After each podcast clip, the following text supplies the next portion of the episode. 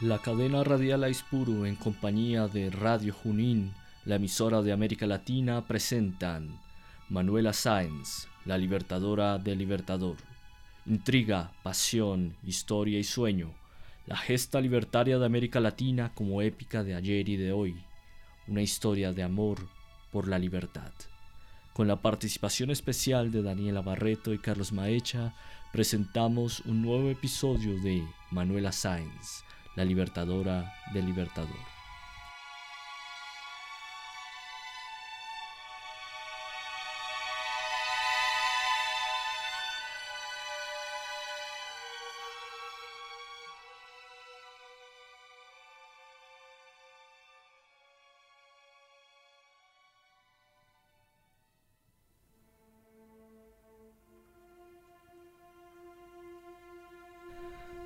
En el capítulo anterior, la acalorada discusión entre Santander y Bolívar hizo brillar en medio de la asamblea el acero filoso de las espadas que antes reclamaban la independencia latinoamericana y ahora intentan repartirse el futuro de la Gran Colombia. La situación es crítica. La unidad de la nueva república pende de un hilo luego de las campañas del sur y las visiones políticas de nuestros próceres parecen irreconciliables. ¿Podrá Bolívar salir airoso de esta nueva afrenta? ¿Recordará las palabras de Manuela?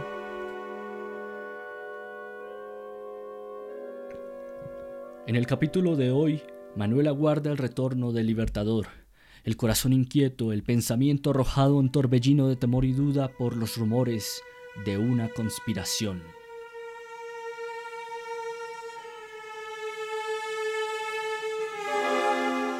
Entre el recuerdo y el sueño, Manuela revive con añoranza el pasado y se plantea un futuro en el que esa libertad lograda con tanto esfuerzo pueda decirse suya.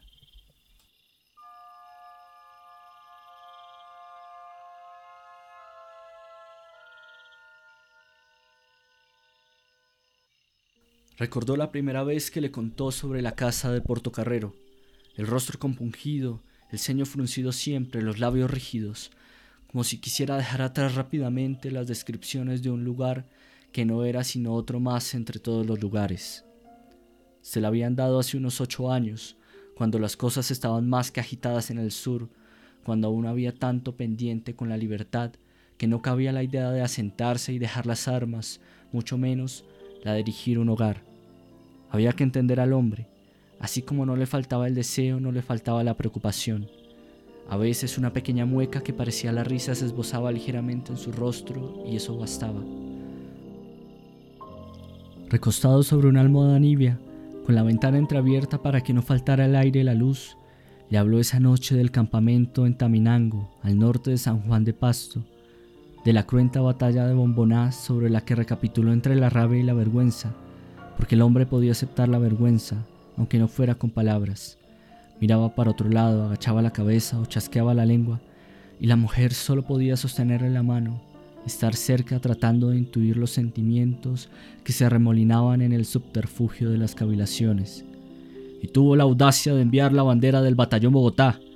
Lo había oído decir sin entender mucho a qué se refería, ya que no fue sino hasta el final de ese año, con la incursión de Sucre en Pasto, que resonaría el nombre de Basilio García y ella misma podría refunfuñar sobre el atrevimiento del español sin reparar en la barbarie cometida por el ejército republicano. Estaba que se caía o eso me dijeron, porque la tenían abandonada ya que Portocarrero se había muerto y no había quien mantuviera la propiedad. Pero usted sabe cómo es Santander. Ya para enero del año pasado la casa estaba en pie de nuevo. Me estuve allá un mes antes de salir para Venezuela. El hombre discurría sobre temas generales, pero Manuel aún no se imaginaba nada de la casa. Había visto la decadencia de una hacienda, la cocina destechada, los pastos crecidos, la madera podrida de los pórticos. Creía recordar esa casa en ruinas de camino a Catahuango, pero nada se le venía a la cabeza sobre la quinta en Bogotá, porque hasta ahora el hombre no le había dicho nada concreto, y eso parecía intuirlo él también, ya que continuó con un dejo de monotonía y seriedad en la voz. Usted entra por un camino amplio entre los jardines y al fondo está la casa, entechada de barro, de columnas y vigas de madera enrojecida. Al entrar encuentra uno a la izquierda y derecha salones amplios con algún mobiliario y cerámicas. Si sigue uno por el pasillo central da con un gran salón como hecho para la comitiva y el bullicio, y junto a él la alcoba en la que me quedé en esa temporada.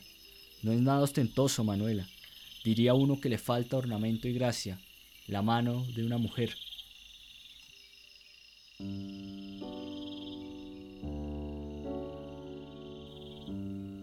Quizás fue para que cesara las preguntas y se quedaran quietos como otras veces, mirando la pared blanquecina del fondo, susurrando cualquier cosa hasta conciliar el sueño. Quizás solo para endulzarla con la palabra y el gesto, se encontró ensimismada con la posibilidad de ser hallada donde ni siquiera podía imaginarse. De pronto ya no le importaba la casa que era, sino la casa que podría ser. No era la primera vez que pensaba en el final de la campaña independentista ya no la pretensión de la libertad, sino su ejercicio.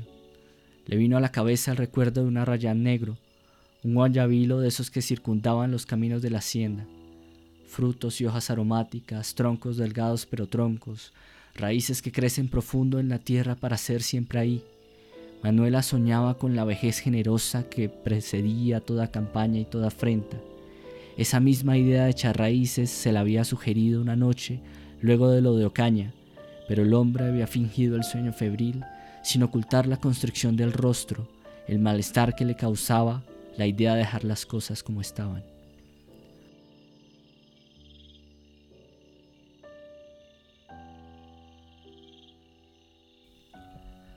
Un sueño precedido de otro, sin llegar a ser algo nítido que pudiera recordar en los breves intervalos de vigilia, pero todos cargados de una vaga desazón premonitoria que le acosaba el corazón al despertar. La calle quiteña que llevaba al monasterio de las Conceptas, el rostro de Rosita Campuzano desdibujado entre luces palpitantes, una oscuridad de voces y galopes, el filo urgente de una espada en peligrosa vecindad del cuello, las voces de Natán y Jonatás y al fondo, un atardecer en un puerto innominado bajo el cielo peruano que había visto tantas veces pero nada que evocase aquella noche en el Garzal, donde finalmente lo había alcanzado antes de que partiera a Guayaquil. Pertenecía a la memoria y no al sueño, a las correspondencias, a las palabras, la ventana abierta que dejaba entrar el ruido de los grillos y la noche, la desnudez amada, los silencios y las exhalaciones, y aquella constancia de los años que habían pasado desde el primer encuentro. Quiero contestarte, bellísima Manuela, a tus requerimientos de amor que son muy justos, pero de ser sincero para quien, como tú, todo me lo ha dado. Antes no hubo ilusión, no porque no te amara, Manuela, y es tiempo de que sepas que antes amé a otra con singular pasión de juventud, que por respeto nunca nombro. No esquivo tus llamados, que me son caros a mis deseos y a mi pasión. Solo reflexiono y te doy un tiempo a ti pues tus palabras me obligan a regresar a ti, porque sé que esta es mi época de amarte y de amarnos mutuamente. Solo quiero tiempo para acostumbrarme, pues la vida militar no es fácil ni fácil retirarse. Me he burlado de la muerte muchas veces y esta me acecha delirante a cada paso.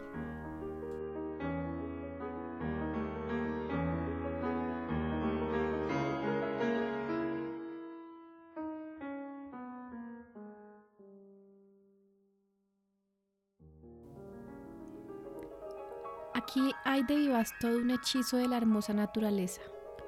Todo invita a cantar, a retosar, en fin, a vivir aquí. Este ambiente con su aire cálido y delicioso trae la emoción vibrante del olor del guarapo que llega fresco del trapiche y me hace experimentar mil sensaciones almibaradas.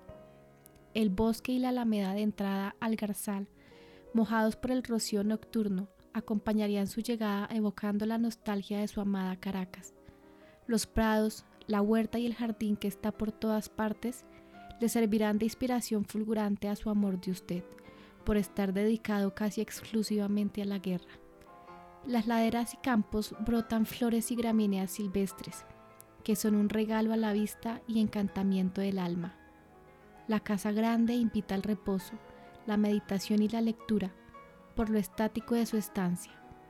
El comedor, que se inunda de luz a través de los ventanales, acoge a todos con alegría y los dormitorios reverentes al descanso, como que ruegan por saturarse de amor.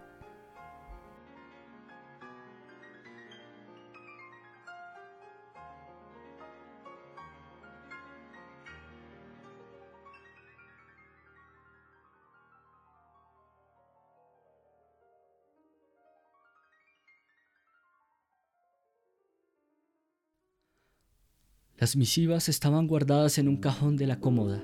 Trataba de no pensar en ellas como si pertenecieran a un pasado distante, pero la angustia le impedía ver más allá de la añoranza. Manuela estaba sola en la quinta. Aún no habían subido Jonatás y Natán desde la casa, la otra casa. Ni siquiera tenían que anunciarse porque escuchaba el eco risueño de sus voces atravesando los jardines, acercándose a la puerta cerca del gran salón. Luego un cuchicheo, un murmullo secreto antes de susurrar dulcemente su nombre. Manuela, doña Manuela. Entonces se estiraba sobre las sábanas nibias y frías, se llevaba las palmas de las manos a los ojos y trataba de recuperar la compostura antes de aceptar la luz blanquecina del nuevo día y el cariño de las mujeres que esperaban al otro lado de la puerta. El baño, el desayuno, el vestido, las respuestas automáticas en las que intentaba aparentar tratando de llegar íntegra a la luz del mediodía, esperando que alguien le trajera noticias. Luego del almuerzo mandó a Jonatás al mercado y luego a la casa que quedaba más cerca del palacio para que estuviera pendiente de cualquier novedad. Esa monotonía del tiempo, el jardín a través de la ventana, cruzar un saludo rígido con el edecán recostado en la columna de la entrada, seguir con los ojos un pájaro que cruza, merendar lentamente bajo el cielo eternamente atribulado de Bogotá, aguzando el oído a la espera del relinchar mañoso de un caballo, o al menos la herradura martillando la piedra. Mirar cada tanto hacia el portón de la entrada esperando novedades, así las horas, una tras otra, hiladas vagamente en la tranquilidad angustiosa de la quinta.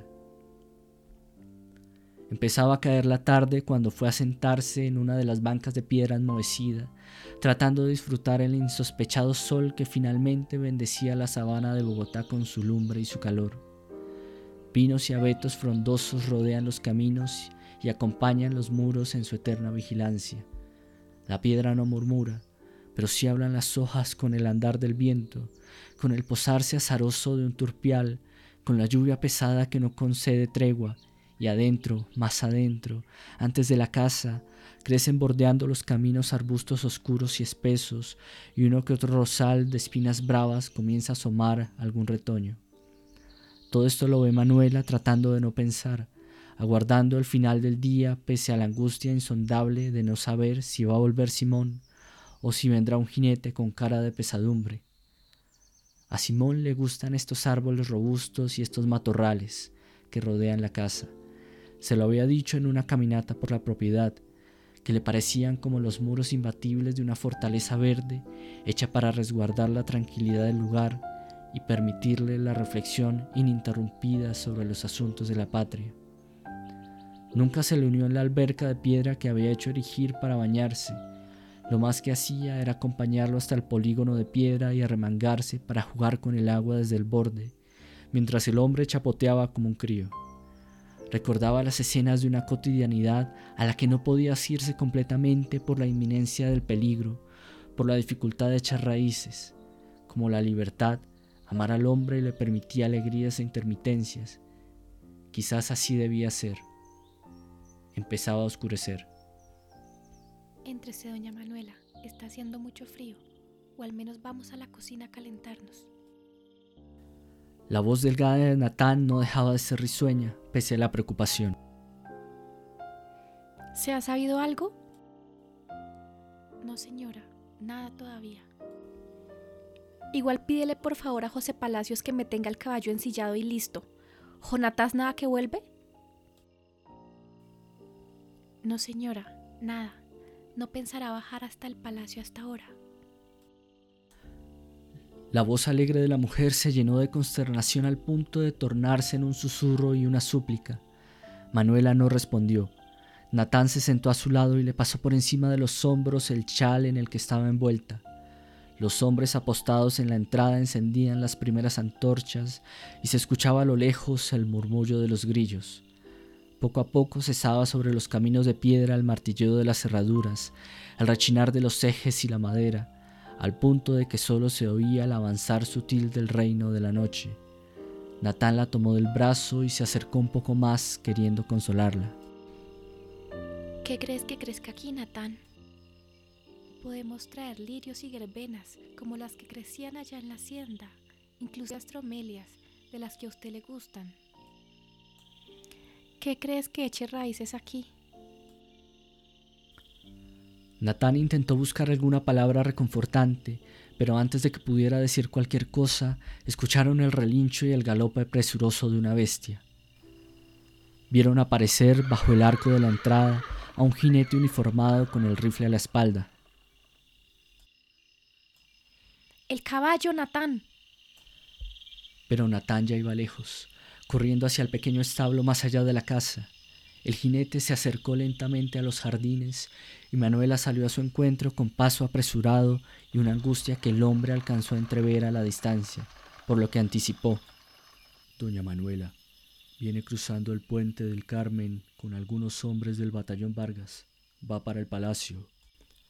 Y no tuvo que decir más, porque la mujer ya iba al encuentro del jamelgo que Natán le traía a paso presuroso. Eran las seis de la tarde de un 25 de septiembre de 1828, cuando Manuela cruzó al galope el portón de la entrada y seguida por un par de decanes se encaminó al Palacio de San Carlos.